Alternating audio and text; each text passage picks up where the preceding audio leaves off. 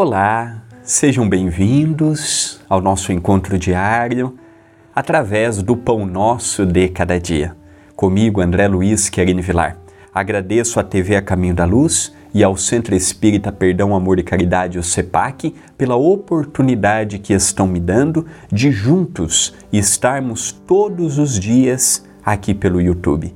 Que possamos ter um pão nosso de paz, de luz, de reflexão e de meditação se está te ajudando, compartilhe para que outros companheiros e companheiras possam chegar até o nosso projeto. A frase de hoje, contida no capítulo 46, capítulo é Prudência, extraído do livro de minha autoria Passos de Luz, volume 3. O amadurecimento humano ajudará a compreender o espírito e suas nuances. Eu me lembro de uma história que ocorreu em casa com meu pai há aproximadamente 15 anos atrás. Então já temos aí muito tempo. E na época o meu pai trabalhava no banco, era gerente de uma agência bancária, já na cidade de Itapira, estado de São Paulo, onde residimos até hoje. E ele havia ido para Campinas para uma reunião do banco. E quando ele estava indo embora, ele estava passando por uma vicinal sem tanto movimento, e naquela vicinal foi abordado por três assaltantes. Essa história é real. Foi assaltado por três assaltantes que estavam em fuga de um roubo que eles haviam arquitetado e consolidado. O meu pai parou. Um sentou no banco da frente com ele, o meu pai continuou dirigindo o carro e dois sentaram no banco de trás. E meu pai continuou conforme o que eles pediram para ir. Foram apontando, meu pai foi dirigindo. O meu pai não entrou em pânico, desde muito já trabalhava, antes até de conhecer o Espiritismo, sempre muito voltado para as, as atividades assistenciais, naqueles bairros carentes, naqueles bairros pobres, já estava habituado a lidar com as dificuldades e as problemáticas dos seres humanos e aquilo ajudou a manter a calma num momento tão delicado. Eram homens que estavam armados, em fuga, agitados por aquela situação.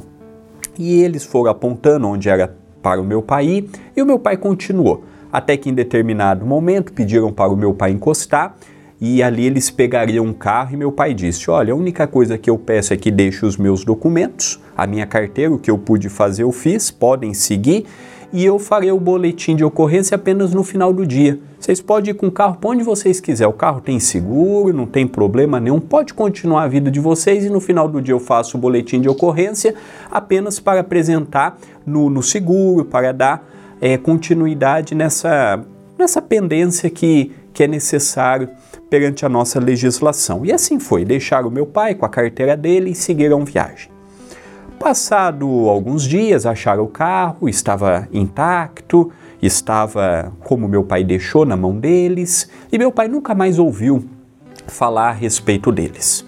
Passado uns 10 anos deste assalto, um espírito amigo, no trabalho de desobsessão, conversando com meu pai na condição de um dialogador, perguntou assim: Você se lembra de mim? Meu pai disse assim: Não, eu converso com tanta gente, eu converso com tantos espíritos, eu peço desculpas, mas eu não sei, eu não me recordo de você. Então eu vou contar minha história e você vai se lembrar.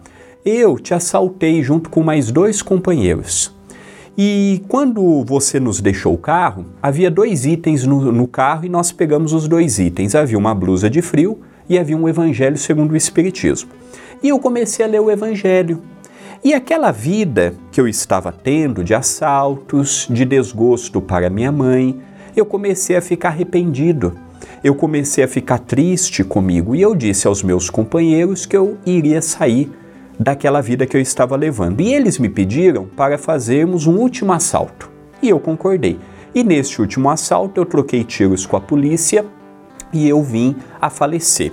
E desse outro lado eu sofri bastante, a minha consciência me acusou, eu poderia ter sido diferente. E passado algum tempo de sofrimento eu me lembrei da prece. E hoje eu vim aqui para te agradecer porque foi graças ao Evangelho que hoje eu consigo compreender um pouquinho a lei de amor. É a frase de hoje. Pensemos nisto, uma simples ação, um simples pensamento, um simples livro que eu posso oferecer a uma pessoa pode mudar a realidade e o pensamento. Pensemos nisto, mas pensemos agora.